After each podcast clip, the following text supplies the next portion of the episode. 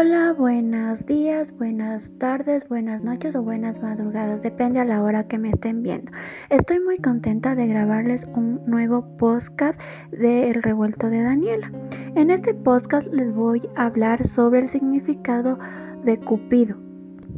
Bueno, ahora que estamos en estas fechas, que ya estamos febrero, el 14 de febrero es San Valentín, el Día del Amor y la Amistad, este es muy importante saber quién es Cupido. Por eso les voy a hablar del significado de Cupido.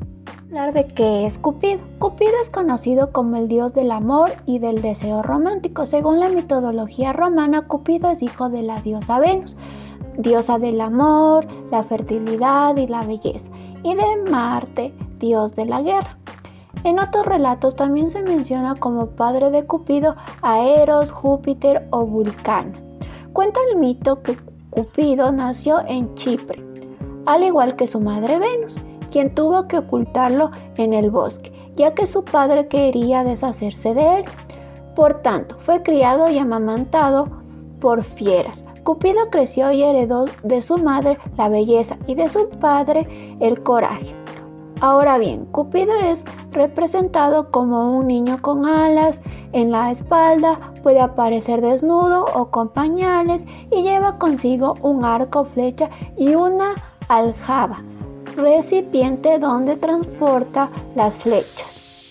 Cupido también se puede representar con los ojos vendados o sin vendar, esto con la finalidad de exponer que el amor va más allá de la apariencia física. El amor nace y se experimenta desde el alma.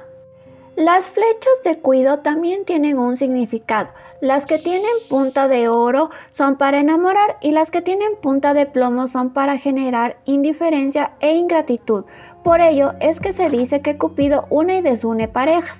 El mito de Cupido se ha mantenido a través del tiempo, de ahí que todavía hoy se use su imagen de manera simbólica el día de San Valentín para representar el amor, junto con otros elementos que le acompañan como el corazón rojo, las rosas o los bombones. Por otro lado, Cupido también ha sido parte de la creación de diversos textos y obras artísticas en general.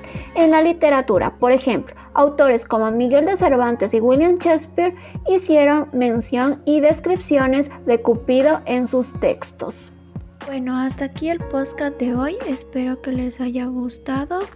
Este, que compartan con sus amigos, con sus familiares, con sus novios, con los que quieran. Y.